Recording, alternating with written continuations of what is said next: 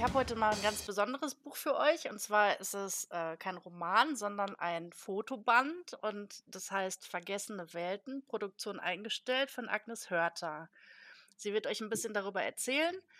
Ja, ich glaube, wir fangen einfach mal an. Agnes, wie geht's dir? Hallo Nadine. Ja, ich bin ein klein bisschen aufgeregt. Das ist tatsächlich mein allererster Podcast. Bis vor kurzem wusste ich überhaupt nicht, ähm, ja, wie man sowas macht. Und jetzt bin ich gespannt. Kriegen wir bestimmt hin. Ach, ich glaube auch. Ich finde es immer total schön. Dann sag mir doch mal, wie du auf die Lost Places Fotografie gekommen bist. Das ist eigentlich ganz einfach. Oder beziehungsweise es war irgendwie naheliegend. Ich habe schon immer Sachen gemocht, die ein bisschen anders sind, die, die außergewöhnlich sind und, und, und so, die nicht so alltäglich sind. Und ich habe schon immer total gerne fotografiert. Und irgendwann ist dann eins zum anderen gekommen. Ja, und dann bin ich dabei hängen geblieben. Dähnchen und Blümchen kann jeder fotografieren. Und ähm, die Sachen, die, die, die ich fotografiere, die verändern sich ja auch ständig. Und genau, und das ist so, hat mich total erwischt. Also ich fand, du hast mir einen kleinen Ausschnitt geschickt, das fand ich ja total faszinierend. Ich finde sowieso diese Lost Places total interessant. Ich habe mich nie so richtig damit auseinandergesetzt, aber wenn ich mal so Fotos gesehen habe, habe ich gedacht, ach, ach so sieht das aus. Ähm, und dann bist du direkt auf die Idee gekommen, ein Buch zu machen oder ähm, hat das eine Weile gedauert? Nee, nee, also ähm, das Buch wie das entstanden ist. Eigentlich eine ziemlich lustige Geschichte. Ich habe viele, viele, viele Fotos auf dem Rechner.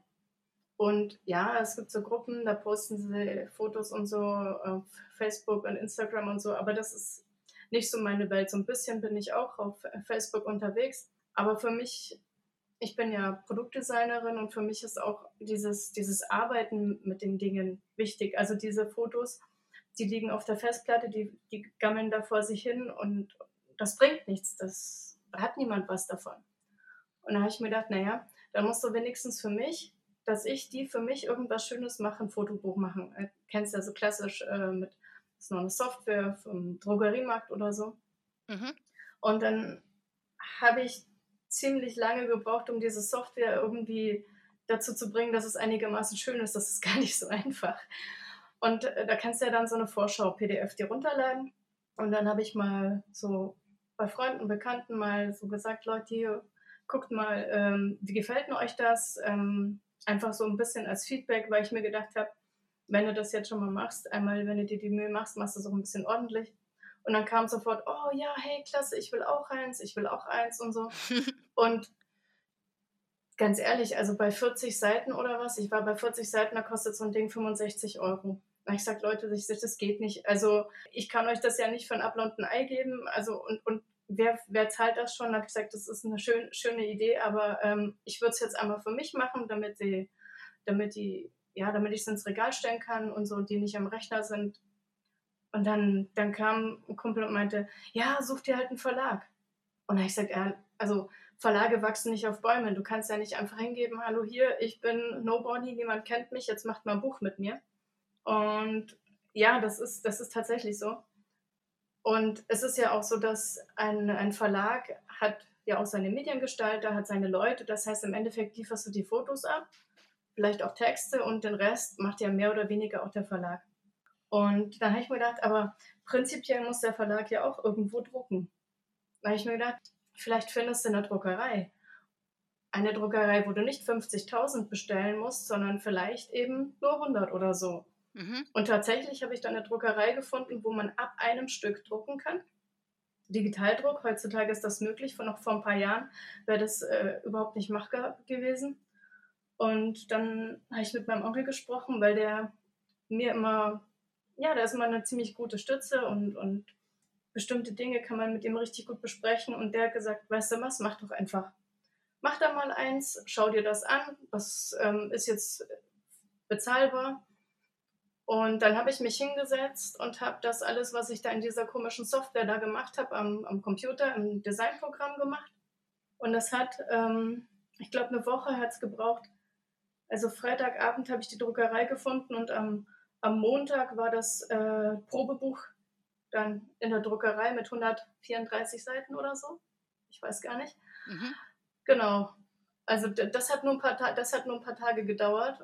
Und das hat mir so gut gefallen, dass wir gesagt haben, okay, wir schauen uns das jetzt nochmal durch, wir korrigieren die Texte, wir schauen, was wir noch ähm, reinpacken, was einfach, ähm, dass es ordentlich wird, weil die Qualität hat gestimmt. Das war und, und dann war so quasi so die Idee, ich mache jetzt echt ein Buch. Und dann, ja, du hast doch gar keinen Verlag. Ne? Das ist wurscht. Ich brauche keinen Verlag. Mein Onkel ist jetzt Verleger, der ist Herausgeber und fertig. Naja, und ähm, es hat dann noch ein bisschen gedauert. Ich habe mit meiner Tante zusammen, die hat früher Deutschunterricht gegeben, haben wir dann Texte korrigiert und so. Und ja, also so ist dann das erste Buch entstanden. Hat, glaube ich, ich weiß gar nicht mehr, 164 Seiten, glaube ich. Und das ist das Buch, worum es heute geht. Und ja, einfach mega. Also als es dann kam, ähm, ja, also war ja noch war ja auch noch ein bisschen dramatisch, weil es ja gerade aus der Druckerei kam, als ich im Krankenhaus war. Oh.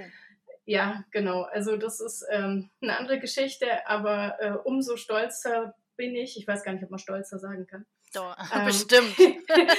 also ich freue mich halt mega, dass es geklappt hat. Und es gibt noch ein paar. Also es gibt nicht mehr viele, es gibt noch ein paar. Und ich freue mich über jeden, der es kauft und der mit mir auf diese Reise geht. Und ja, also so viel dazu ist auf jeden Fall ein tolles Weihnachtsgeschenk. das auf jeden Fall, ja. Weil, naja, also es gibt ja doch viele Leute, so wie du, die dann sagen, ja, ja, ich würde selber nirgendwo hingehen und ich würde mich auch gar nicht trauen, ich hätte auch gar keine Lust oder so, irgendwie an gammeligen Orten rumzuhängen. Aber ich finde es spannend, wenn ich zu Hause auf meinem Sofa sitzen kann mit einer Tasse Tee oder einem Glühwein und, und da so ein bisschen drin versinken kann. Ich, also dafür ist es äh, prima gemacht. Und was fasziniert dich an der Lost Places Fotografie? Prinzipiell interessieren mich diese Orte.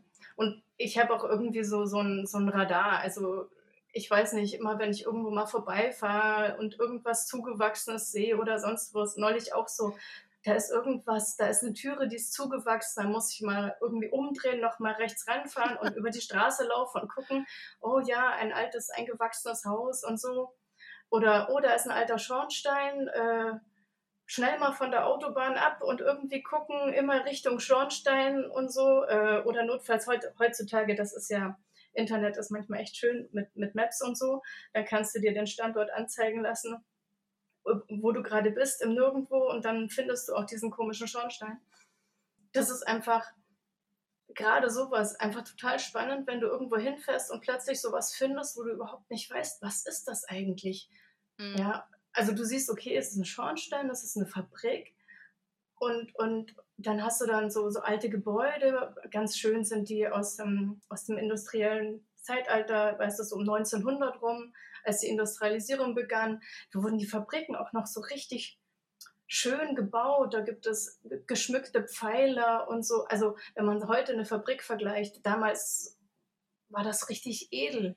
Ja, und wenn man dann so ein altes Gebäude vor sich hat, und dann zufälligerweise, weil das ist Bedingung, also man muss irgendwo reinkommen, das wird ja nichts aufgebrochen oder kaputt gemacht, aber dann ist zufällig irgendwo, was weiß ich, ein altes Tor offen oder sonst was und dann stehst du in dieser, in so einer alten Fabrik drin und riechst das Maschinenöl und du kannst dir so richtig vorstellen, was da los war, ja.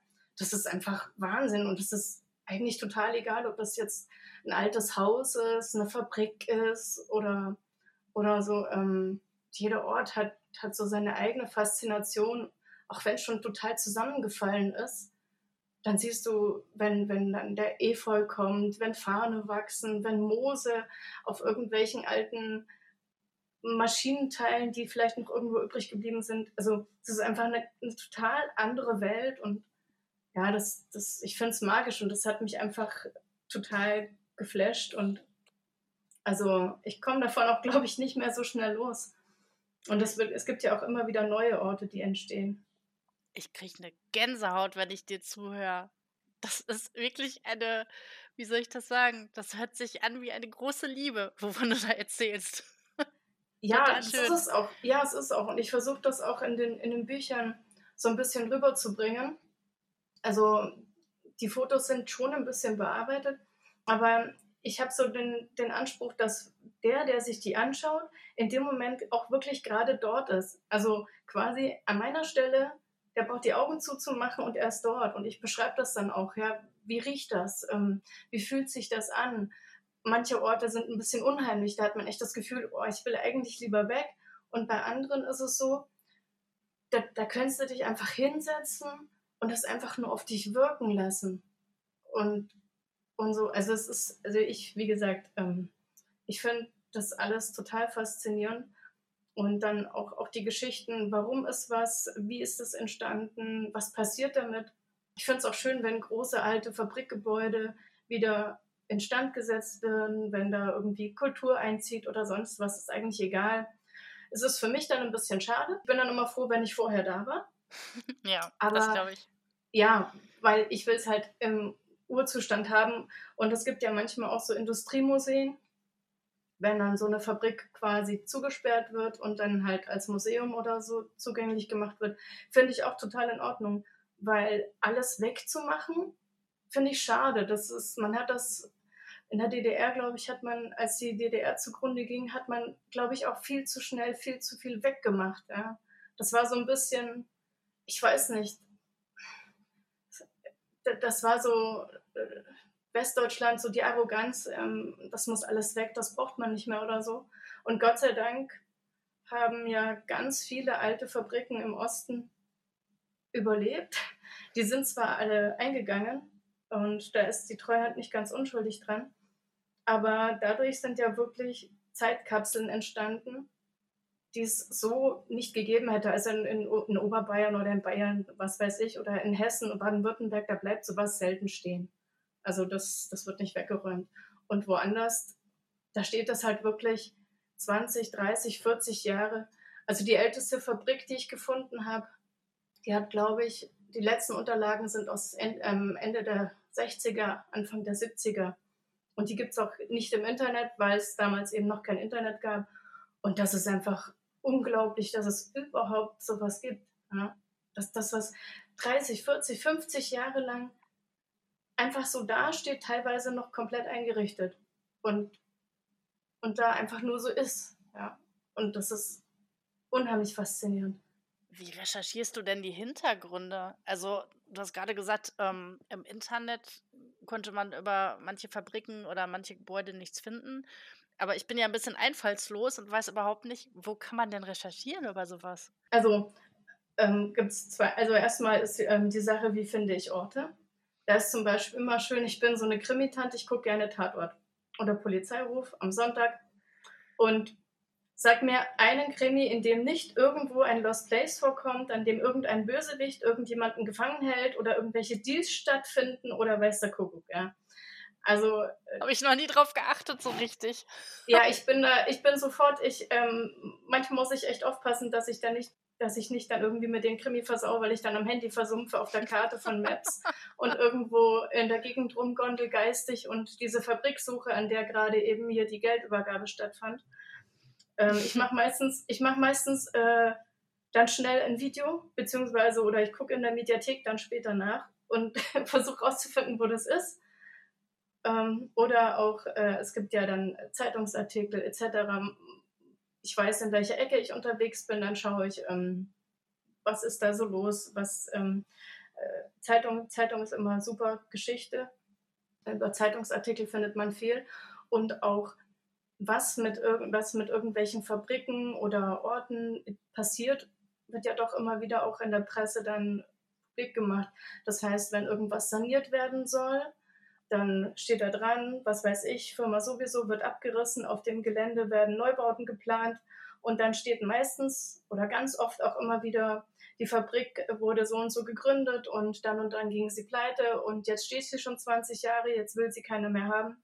Und so kommt man dann von A nach B und kann sich dann, dann seine Geschichte dazu basteln. Und wenn ich gar nichts habe, dann schreibe ich auch manchmal Dinge, die mich einfach interessieren.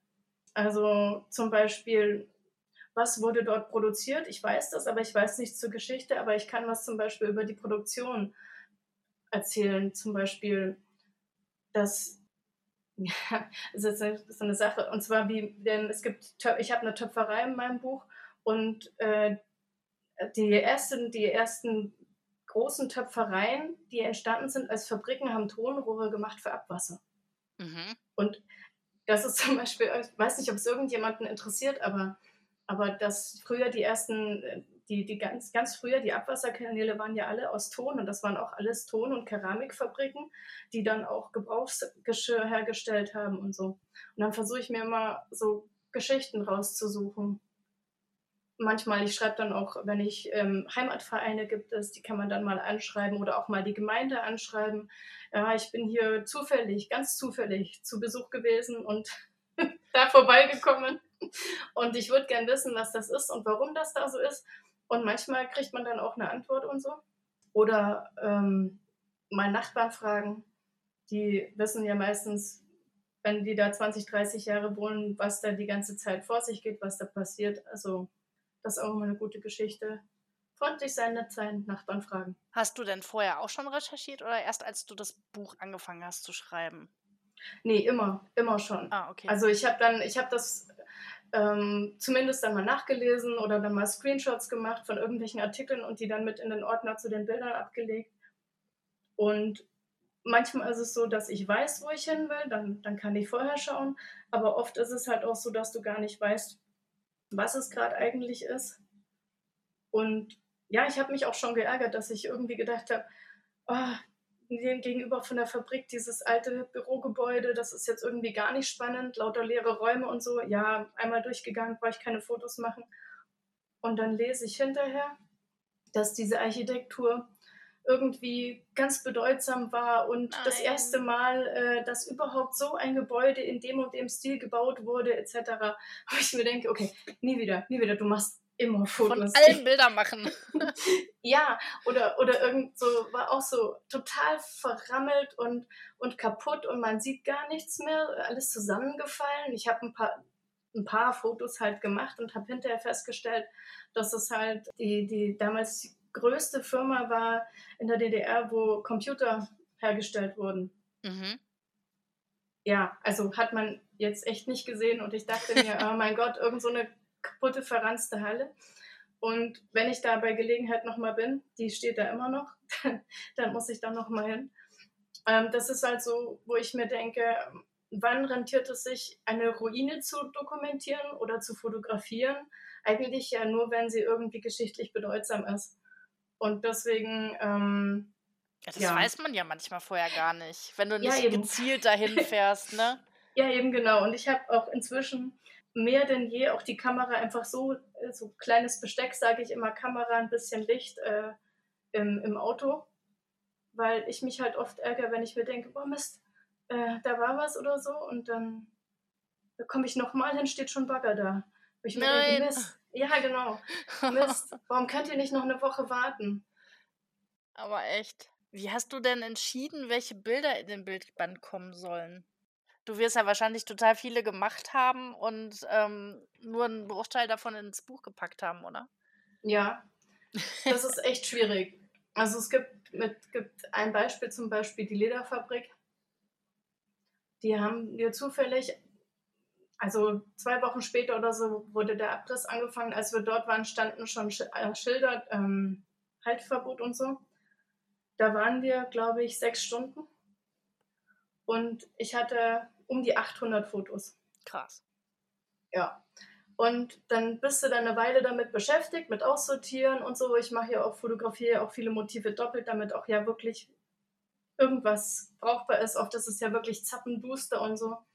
Und dann sind dann ungefähr von diesen 800 400 übrig geblieben. Und dann guckt man nochmal drüber, dann hast du aber immer zum Schluss noch 350 Fotos.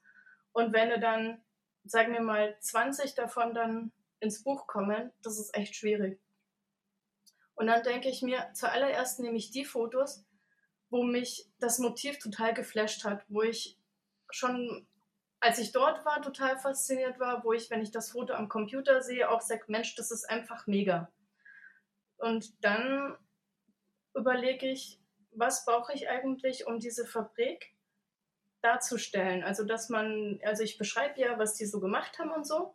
Und dann denke ich mir, welche Bilder sind, für, ähm, sind hilfreich zu verstehen, was ich da schreibe. Kann man sich das dann vorstellen und wenn ich von irgendwelchen großen Becken oder Wannen schreibe, wo das Leder gegerbt wurde oder die Trommel, wo gefärbt wurde.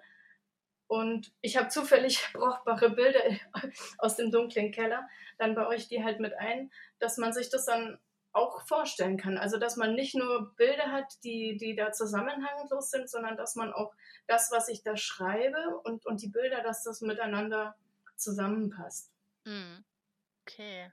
Ah, ich stelle mir das total schwierig vor. Das ist bestimmt die Auswahl zu treffen. Ja, das stimmt. Aber da ist es dann auch so eine, eine ganz, ganz hilfreiche Geschichte, genauso wie bei den Texten. Wenn man einfach zwei, drei andere Leute fragt, die überhaupt nicht involviert sind, mhm. weil die sagen dann, oh, der Text ist viel zu langatmig oder das interessiert mich nicht. Und wenn drei Leute an derselben Stelle sagen, das interessiert mich nicht, dann ist es vielleicht doch ein Hinweis, man sollte das vielleicht rausmachen. Mhm.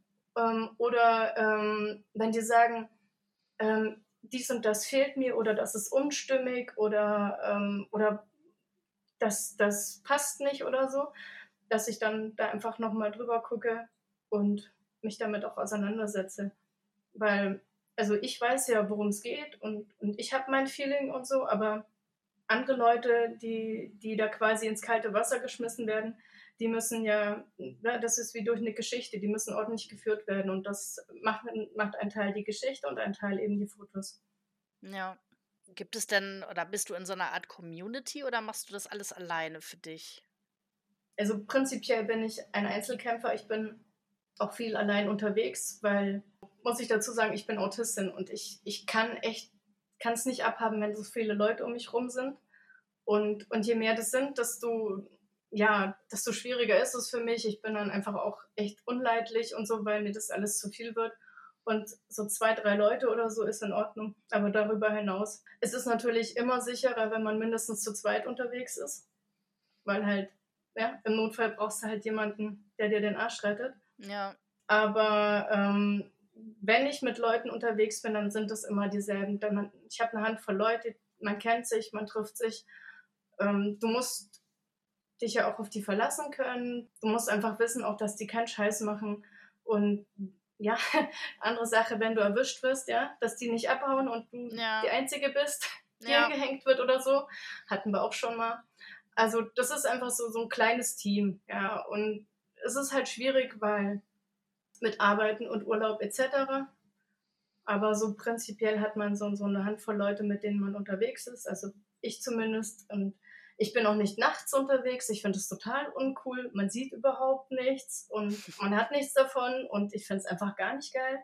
Ja, wenn man dann so Videos sieht auf YouTube, nachts im alten Sanatorium und, ach, und neuer Leichenfund und so. Gruselig.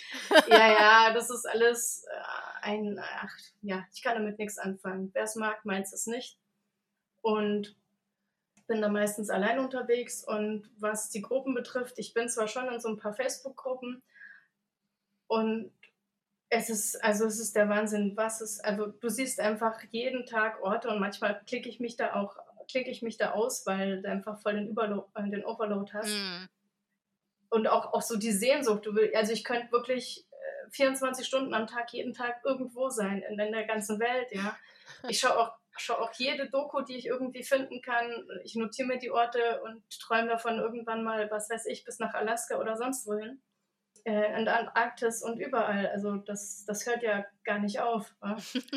und und was, was Orte tauschen so betrifft, ist halt echt eine schwierige Sache. Du musst Leute haben, denen du vertrauen kannst. Ähm, dann die, gerade das, was momentan so der Trend ist, Adressen zu veröffentlichen, Websites zu machen, Apps zu machen mit öffentlichen Karten und so, das ist im Prinzip der Ruin des Hobbys, weil die, die Verwüstung an Orten derart zugenommen hat, das ist unglaublich. Also teilweise hast du, was weiß ich, ein, ein, ein altes Haus, da ist jemand gestorben und dann steht das ein paar Jahre und dann hat einer das gefunden und normalerweise halt, das, das dauert Jahre, Jahrzehnte, ja, da wird mal hier ein bisschen was ausgeräumt und da, da kommt mal jemand aus der Nachbarschaft, irgendwelche Kiddies kommen vorbei und so. Oder irgendein Obdachloser nächtigt dort. Aber durch diese öffentlichen Tauschgruppen und, und Karten und so, da kann es halt passieren, dass innerhalb von zwei Wochen das komplette Haus zerstört ist, dass da kein Stein mehr auf dem anderen ist. Ähm, es wird randaliert, geklaut ähm, und das ist, das ist einfach so. Ja? Und es sind ja nicht nur die, die Lost Place Fotografen und Urbexer, die sich solche Karten runterladen. Es ist für mich nicht nachvollziehbar. Es gibt wirklich Leute, die in, in, in Gruppen dann durch die Gegend tingeln und deren Hobby es ist, äh, Dinge kaputt zu machen. Ja, das ist ja super. Ja, so wie eben Kabeldiebe oder so ja auch äh, durch die halbe Republik fahr fahren, ähm, weil es sich lohnt, ja, Metall- und Kabeldiebe. Und genauso ist es mit den Gruppen. Also ich habe ein, ein, ein Hotel mitten im Nirgendwo, fünf Häuser drumherum und da steht kein, da ist, da ist fast nichts mehr heil. Es ist Waschbecken zerschlagen, es ist ähm, nur ein großes Chaos.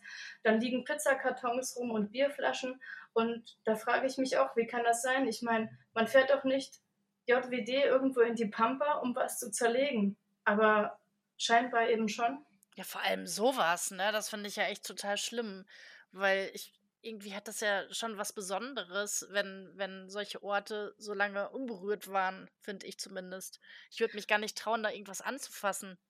Ja, ich bin genauso. Also ich bin jemand, also ich fasse auch fast nichts an. Also ich räume vielleicht mal ein Stück von A nach B oder mache mal ein bisschen Müll beiseite, weil es auf dem Foto stört ich bin ja sogar jemand, also ich drücke ja nicht mal einen Lichtschalter. Oft geht ja nach vielen Jahren trotzdem noch irgendwo der Strom. Mhm. Mein Kumpel, der, der probiert überall rum und drückt den Lichtschalter.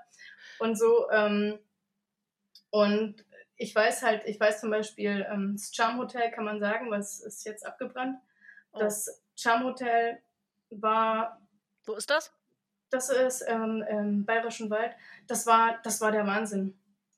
Es war komplett eingerichtet von oben bis unten, da waren selbst noch in der Bar, waren noch die Flaschen, halbvolle äh, Flaschen, Sirup, Alkohol etc.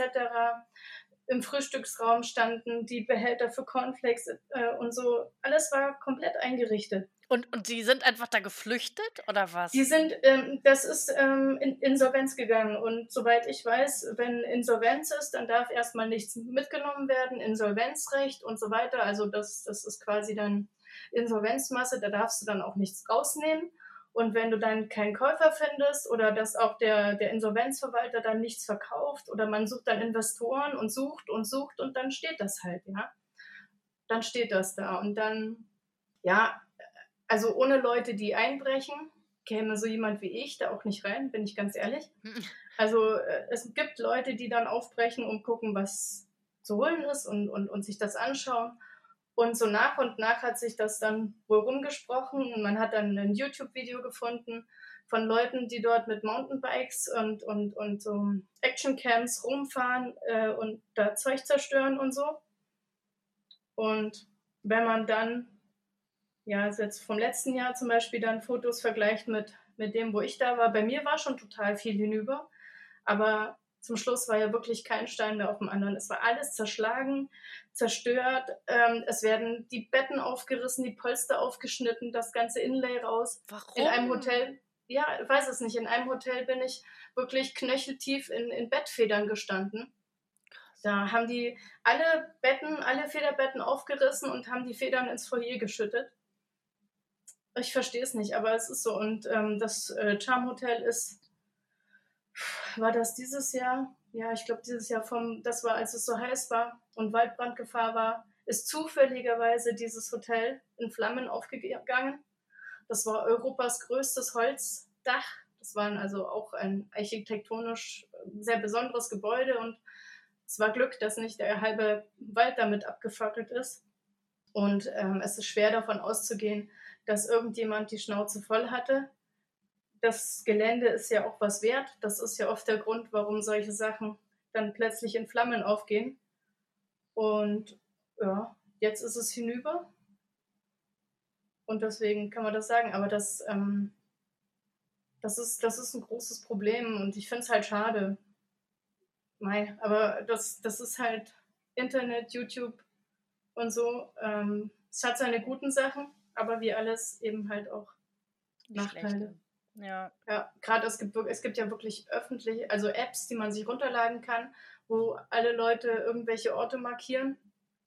Und dann, wir sagen, kannst, kannst du davon ausgehen, dass da wirklich die in Scharen dann dahin pilgern. Und inzwischen geht das sogar bis ins Ausland, Frankreich, Belgien, Italien. Also es ist grenzübergreifend, dass das, das ist, ja, dieser Trend, ähm, ist, das ist irgendwie gerade so, so, so, so gerade total innen, ja. Und ich finde es schade, weil für ganz viele ist es ein Grund, warum sie das Fotografieren aufgegeben haben, die jetzt dann doch wieder Natur und Landschaft fotografieren oder so, weil sie sagen, das, das Hobby ist total hinüber. Oh, und das ist schlimm. Ja, es ist, es ist auch schade, weil ja, es ist einfach auch so sinnlos. Oh, das finde ich echt nicht gut. Deswegen gibt es auch bei mir keine Orte. Also wenn ich irgendwo was hinschreibe, dann ist es entweder, kann man es besichtigen oder es ist nicht mehr vorhanden. Okay. Und ich, ich sage auch dazu nichts. Ähm, und wenn ich den Leuten das erkläre, warum, dann, dann verstehen sie es. Wenn jemand wirklich sich selber die Mühe macht, anhand der Texte da was zu recherchieren, dann denke ich, okay, dann ist es so. Ja. Das kann er aber genauso machen, wenn er Zeitungsartikel im Internet liest. Na gut, aber die Leute werden ja dann wahrscheinlich eher nicht hingehen, um da was zu zerstören, sondern weil es sie interessiert, weil die da selber nachforschen. Denke ich. Vermutlich, mal. vermutlich, ja. Also wenn mich Leute fragen, die äh, sie hätten gerne mein Buch und ob da nicht auch äh, und da, ob da nicht auch Adressen drin sind, da sage ich ja und hinten ist ein Jahresticket für die Deutsche Bahn, damit du auch überall hinfahren kannst. Ja. Gibt's gratis mit dazu. Ja, manche sind unvorstellbar, wirklich. Es wird noch weitere Teile geben, oder? Von einem habe ich, glaube ich, schon gelesen. Genau, also der, der zweite Teil ist, ist raus. Der zweite Teil, genau, der ist schon da. Das sind verlassene Freizeitparadiese. Freizeitpark, Spaßbäder, alles, was irgendwie so rund um Freizeit zu tun hat. Mhm. Ich musste mich für ein Thema entscheiden und ich war ja eine ganze Weile arg außer Gefecht gesetzt und musste mich für etwas entscheiden, wo ich einfach schon viel Material habe, wo ich nicht mehr groß rumfahren muss. Mhm. Und wo ich auch wusste, dass ich in nächster Zeit nichts finde, wo ich mich hinterher ärgere, dass es dann nicht drin ist. Mhm. Und das waren dann eben diese Freizeitgeschichten.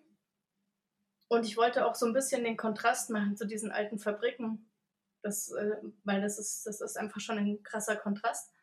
Und ich habe mich diesmal auch entschlossen, weil es Orte gibt, die, wo ich nicht hinkomme, die ich aber einfach unbedingt in meinem Buch drin haben will.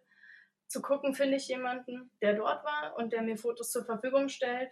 Und ich hatte das Glück, ähm, solche Leute zu finden, denen das genauso wie mir geht, die sagen, ja, auf der Festplatte ist eigentlich schade. Und die gesagt haben, sie sind froh, wenn diese Bilder dann irgendwo schön zur Geltung kommen und wenn andere sie angucken können. Und deshalb im zweiten Band geht es dann über die Grenzen Deutschland hinaus. Also wir sind in Italien, wir sind ähm, im Osten in ähm, Tschernobyl ist natürlich drin, der mhm. Freizeitpark. Also ja. es ist ja eigentlich kein Freizeitpark, es ist eigentlich ein Rummel, der Rummel mhm. in Pripyat. Dann in Litauen und in Vietnam. Mhm. Also viele tolle, spannende Orte, die sicher auch mal eine Reise wert sind, wenn sich da jemand die Mühe macht. Und ganz ehrlich, wenn ich da irgendwie zufällig mal in Vietnam oder so oder, oder da in der Ecke bin, dann muss ich da auf jeden Fall auch nochmal vorbeischauen. Aber viel erzähle ich da jetzt nicht, weil ähm, es gibt ja zwei, zwei Videos zu den Büchern auf YouTube und da kann man dann mal reingucken. Da sieht man dann schon so ein paar Bilder und wer Lust hat, der kann mich dann gerne anschreiben. Die Videos werde ich dann auf jeden Fall auch im Blog verlinken, wenn ich sie ja, finde. genau, nee, ich, ich, schick, ich kann dir die auch schicken, das ist kein Problem. Okay. Das war das erste Mal, dass ich Videos gemacht habe für YouTube. Okay. so, so, also so wie du dann irgendwann mal angefangen hast, Podcasts zu machen, habe ich mir gedacht, naja, also warum eigentlich nicht? Und irgendwie Bild und Ton, Bewegtbild ist auch schön. Also gibt es jetzt zu jedem Buch dann auch ein kleines Video, das so ein bisschen mehr sein soll wie nur Werbung. Also man, auch wenn man das Buch nicht kauft oder auch nicht vorhat zu kaufen, sollte man trotzdem ein bisschen Spaß bei dem Video haben und ich hoffe, das ist mir gelungen. Ich bin gespannt. Wo kann man denn die Bücher erwerben? das ist eine gute Frage. Eigentlich nur bei mir. Okay. Also ähm, am besten mir einfach eine E-Mail schreiben. Die Mailadresse verlinke ich auch im Podcast. Genau, damit also, man dich anschreiben kann. Die stehen hier bei mir in vielen Kisten in meinem Wohnzimmer.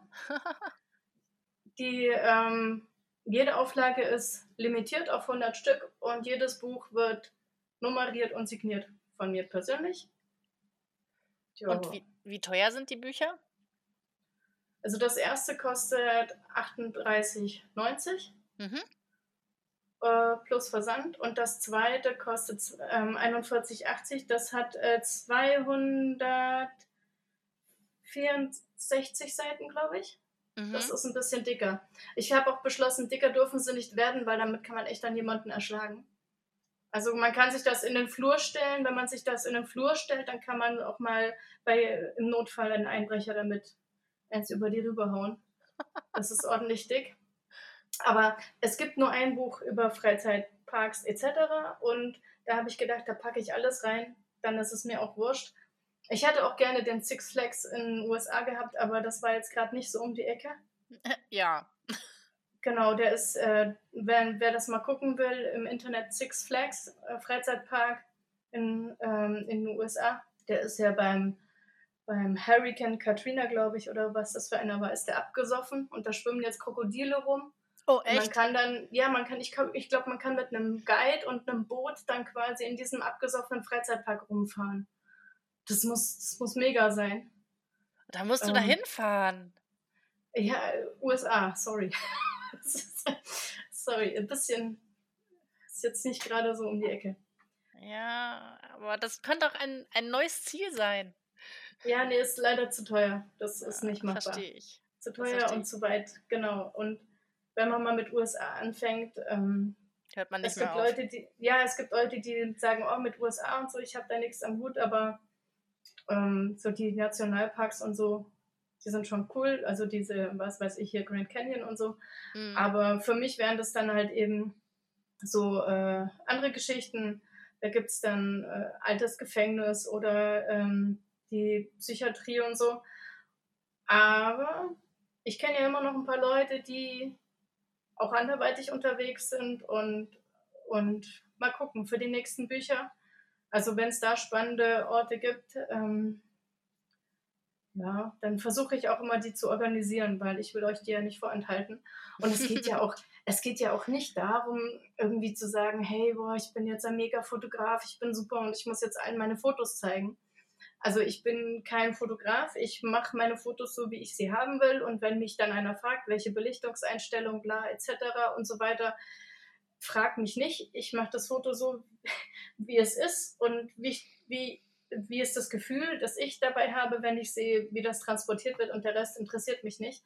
Es sollte möglichst das scharf sein, was ich haben will. Äh, und der Rest ist mir egal. Aber es geht ja auch, auch um die Orte.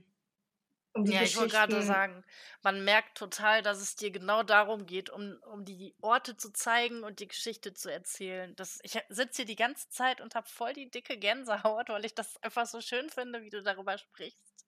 Okay, ja, und, und es, es, es dient natürlich auch meinem, meinem Mitteilungsdrang. Ähm, also mich interessiert ja grundsätzlich alles. Und zum Beispiel bei dem Freizeitpark in Litauen also es war auch schwierig über das Internet hier, litauische Presse und so, das war nicht ganz so einfach, das dann mhm. irgendwie alles hinzukriegen. Äh, ist jetzt äh, nicht meine zweite Fremdsprache. Na, hätten und wir uns eher gekannt, hätte ich dir meine Kollegin vorstellen können. Die kommt nämlich aus Litauen. Das ist super, ist es zu spät. ähm, und das, ähm, da ist zum Beispiel so, äh, diese Achterbahn, die dort steht, die wurde in Deutschland produziert. Und dann habe ich halt einfach die Geschichte dieser Achterbahn ja, aufgegriffen, weil ich das einfach total cool fand. Und das ist das Schöne, ich kann meinen Büchern ja machen, was ich will. Und wenn mhm. mich irgendwas interessiert, wenn mich irgendwas begeistert, dann schreibe ich das dann einfach. So soll das sein. Es gibt immer irgendwas, ähm, was weiß ich, du findest einen alten Traktor, dann, dann kannst du vielleicht über das Haus nichts erzählen, aber du kannst vielleicht über diesen Traktor was erzählen, ja, oder, oder so. Und dann versuche ich auch immer Geschichten zu schreiben. Also ich denke mir nichts aus. Ich lese öfter mal so Sachen im, im Internet. Was weiß ich, hier wohnte Tante Trude und Tante, Tante Trude hatte 36 Pudel und, äh, und so weiter und so fort. Und, und deswegen liegen hier lauter Schleifchen rum, ja. Ähm, ja, das ist nett. Ähm, ja, ist auch, auch eine Art von, von literarischer Kunst, aber es ähm, liegt mir fern. Also die Sachen, die ich schreibe, die sollten schon ein bisschen Hand und Fuß haben. Und ähm, ansonsten, was, was, was ich durchaus legitimer finde, auch irgendwelche Mythen und Legenden mit reinzupacken. Ja. Weil es doch immer ganz spannend ist, wenn jetzt ähm, ja, Geistergeschichten passen da einfach auch perfekt dazu. Und ähm, wenn du jetzt zum Beispiel da im Spessart unterwegs bist oder so und, und darüber was schreibst oder im Spreewald, dann, ja, dann musst du einfach da auch schon ein bisschen so, ja, ortstypische Geistergeschichten oder Mythen, da finde ich, kann man da gut mit reinflechten. Man kommt ja sonst auch, glaube ich, gar nicht auf die Idee. Also ich meine, du wachst ja nicht morgens auf und sitzt beim Frühstück, denkst, boah, jetzt muss ich mal gucken, welche Geister da im Spessart rum. Nein, nicht wirklich. Nee, ähm, und, und bei mir ist es halt eben schon so. Also mir, bei mir kann das passieren, dass ich eben beim Frühstück mir Gedanken mache, ähm, genau über solche Sachen. Ähm, da, gibt es da eigentlich nicht noch mehr? Ähm, ist das alles? Ähm, oder was hat dieser Ort, äh, warum ist dieser Ort verschwunden und so. Und dann, ja, dann gehen meine Gedanken immer flöten. und andere sind dann dafür zuständig, das dann ein bisschen zu ordnen und zu sortieren, damit ich den Leser nicht überfrachte. Und es ist ja auch immer noch ein Bildband. Also äh, ich schreibe ja jetzt nicht 36 Seiten. soll auch weiter, sollen es auch weiter Bildbände bleiben. Ich danke dir. Das war total interessant. Das ist für mich eine völlig andere Welt. Ich konnte mir überhaupt nicht so wirklich vorstellen, wie, naja, wie man diese Orte findet und ähm, äh, wie man da generell so vorgeht. Das ist, das war wirklich super spannend. Ja, das freut mich. Jetzt bist du vielleicht auch ein bisschen, ja, Angefixt. wie soll ich sagen? Ja, ähm, also ich sage immer zu den Leuten, ähm, haltet einfach mal so ein bisschen die Augen offen und guckt mal über den Tellerrand hinaus. Also wenn jetzt das nächste Mal bei dir im Ort spazieren gehst, ich bin mir sicher, ich bin mir sicher, wenn es da irgendwas gibt, was ein bisschen vergammelt oder zu ausschaut, dann diesmal bleibst du stehen und guckst Glaub dir das an und wunderst dich. Und denkst dir, ich wohne jetzt hier schon so lange, das habe ich aber noch nie gesehen. Ja, ja, definitiv wird das passieren, bin ich mir auch sicher. Und ich fand es auch total schön, dass du dir, ja, dass du dich so ein bisschen aus deiner Komfortzone rausbewegt hast, weil ich glaube, dass mit deinen Büchern und so, ähm, da kennst du dich aus und das ist, ähm, ja, das ist so deine Welt und dass du jetzt auch mal so einen kleinen Exkurs gemacht hast, finde ich total spannend und hat mich zu meinem ersten Podcast gebracht. ich habe ja am Anfang echt überlegt, was kann ich denn da fragen? Weil meine Standardfragen für die Vorstellung sind ja alle auf, naja, auf Bücher mit Geschichte halt ne, ausgelegt. Ja. Und dann habe ich ja noch zu dir gesagt, oh Gott, ich weiß gar nicht, was ich fragen soll, aber wir machen das. ja, ich fand es auch cool. Ja, ich freue mich auf jeden Fall, dass du da warst und ich überlege tatsächlich, ob ich eins der beiden Bücher kaufen soll. Da muss ich aber noch mal ein bisschen in mich gehen. ähm, ja, ich danke dir und ich wünsche dir auf jeden Fall noch einen schönen Abend. Ähm, kleiner Hinweis, wer beide Bücher kauft, kriegt natürlich Rabatt. Es ist Weihnachten. Also so als Weg mit dem Zaunfall. Ja, ähm, ich, also für mich persönlich, ich finde es schön, die sind ja vom Style dann auch alle so, dass sie so zusammen können. Du kennst ja auch diese Comics. Du weißt mhm. ja noch, das lustige Taschenbuch, du musstest ja, alle Buchrücken ja. haben, damit das Bild schön war. Genau. Und gen genau, und ähm, ich verstehe natürlich, wenn einer sagt, das eine oder andere Thema interessiert ihn nicht. Aber prinzipiell ähm, bis jetzt, die, die das erste gekauft haben, da haben, glaube ich, 60 Prozent haben das zweite auch gekauft. Okay. Und ich versuche die Bücher auch so zu machen, dass es nicht langweilig wird. Also das erste ist nicht wie das zweite und das zweite ist nicht wie das dritte. Mhm. Vom Inhalt und auch vom Style nicht. Also wenn du die mal drüber guckst, dann wirst du das sehen. Das soll nicht langweilig werden. Du sollst jedes Mal das Gefühl haben, es ist wieder alles anders und neu und spannend äh, und so. Ähm, weil in meinem Kopf sind noch, glaube ich, zehn Bücher. Also auf jeden Fall oder, oder acht oder so. Und du musst ja die Leute dann auch immer wieder begeistern können. Und ähm, ich weiß nicht, ob es mir gelingt, aber ich arbeite dran, genau. Und ich schreibe dir dann, wenn das nächste, wenn das nächste da ist. Ich habe ja ein paar Ausschnitte aus dem Buch von dir bekommen, die werde ich auf jeden Fall auch auf meinem auf meinem Blog hochladen, damit man da so mal reingucken kann, wie du das gemacht hast. Ja, also wenn du noch irgendwas brauchst oder so, dann dann schreib's mir einfach. Okay. Äh, was ich genug habe, ist definitiv Fotos. Okay, Also das kann, ich dir, das kann ich dir sagen. Also an Fotos mangelt's nicht. Vielen Dank für die Einladung. Sehr, sehr gerne. Es hat richtig Spaß gemacht und es war wirklich, wirklich interessant für mich. Ja, dann Nadine, ich wünsche dir alles Gute und weiterhin viele schöne Gesprächspartner für noch ganz, ganz viele tolle Podcasts. Dankeschön. Schönen Abend noch. Danke dir auch. Tschüss. So, ihr Lieben, ihr habt bestimmt gehört, dass ich das wirklich richtig interessant fand. Ich habe mich schon immer so, was heißt dafür interessiert, aber ich fand schon immer sehr faszinierend, so Lost Places zu sehen. Aber ich habe das natürlich nie weiterverfolgt. Und jetzt habe ich hier die ganze Zeit mit einer Gänsehaut gesessen, weil sie das einfach so überzeugend und so, wie soll ich das sagen, so toll rübergebracht hat. Guckt euch auf jeden Fall auf meiner, auf meinem Blog an, wie das Buch aufgebaut ist. Also ich, von dem ersten habe ich, glaube ich, die Fotos. Ähm, und dann könnt ihr ja selber entscheiden, ob ihr die bestellt oder eins bestellt, je nachdem. Und die Bestellmöglichkeit, die werde ich euch dann dazu schreiben. Ja, dann wünsche ich euch noch einen schönen Tag. Tschüss.